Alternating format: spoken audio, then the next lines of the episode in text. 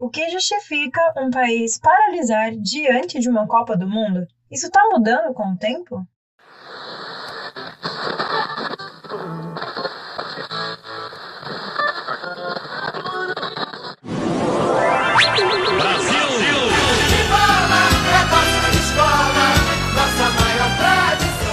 E aí, tudo bem? Aqui quem fala é a Paula Santana. Seja muito bem-vindo, bem-vinda e bem-vinde ao Nós na Copa, o Zapcast da Periferia em Movimento que vai trazer dados, resumos, depoimentos e a perspectiva da quebrada sobre a Copa do Mundo de futebol masculino para você. Este é o segundo de seis episódios. E aí, bora nessa? Muitos jogos rolaram desde domingão, então vou citar apenas alguns. O Qatar levou 2 a 0 do Equador, essa foi a primeira vez que uma seleção anfitriã foi derrotada logo na estreia. A Argentina perdeu por 2 a 1 para a Arábia Saudita e até feriado foi decretado no país. A França goleou a Austrália por 4 a 1. O Japão aprontou para cima da Alemanha, vencendo por 2 a 1. E ontem, uma senhora goleada. Espanha 7, Costa Rica 0. Hoje tem Brasil em campo. A partir das 16 horas, vamos acompanhar a estreia da seleção canarinho contra a Sérvia. Eu não sei por aí, mas por aqui a ansiedade tá grande. Espero que a gente comece com o pé direito.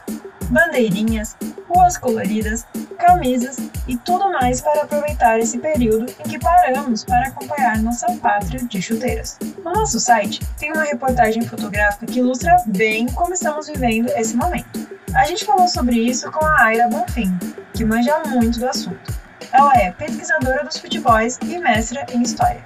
A Aira traz um recorte histórico do que nos leva a acompanhar tão de perto a Copa do Mundo. Bom, a Copa do Mundo masculina de futebol, ela é um evento que nos une de norte a sul, leste a oeste, né? um país tão grande como o Brasil, e também nos une há muito tempo. Né? Acho que essa é também uma característica, é né? um evento que acontece desde 1930 e a América Latina, no geral, né, tem um protagonismo é, presente já desses inícios né, do século XX, com equipes nacionais que tiveram projeção dentro desse evento, mas também de outros eventos. Né? Aira destaca que ao longo do tempo nos relacionamos com a Copa de diversas formas. Então, faz muito tempo que a gente acompanha o futebol. E é muito curioso, porque não necessariamente a gente via o futebol, mas a gente foi se relacionando com a Copa do Mundo, primeiro pelas revistas, pelos jornais, com as informações de uma época em que a cobertura né, tinha alguns limites, né, principalmente pensando todos os oceanos que dividiam aí a organização desse evento. Nós na Copa é um podcast independente da Periferia em Movimento. Toda quinta-feira você confere um novo episódio na sua plataforma de áudio preferida, no nosso site periferiaemmovimento.com.br ou direto no seu WhatsApp. Para receber, é só mandar um salve no número 11 95781 6636. Se você quiser e puder contribuir com o nosso trabalho, é só fazer o Pix. A chave é o mesmo número do nosso Zap.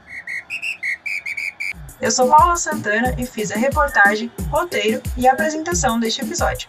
O Thiago Borges fez a revisão e o Paulo Cruz editou o áudio. As artes são do Rafael Cristiano e a distribuição de Vênus Capel. Não se esqueça de encaminhar este áudio e curtir, comentar e compartilhar nas redes sociais.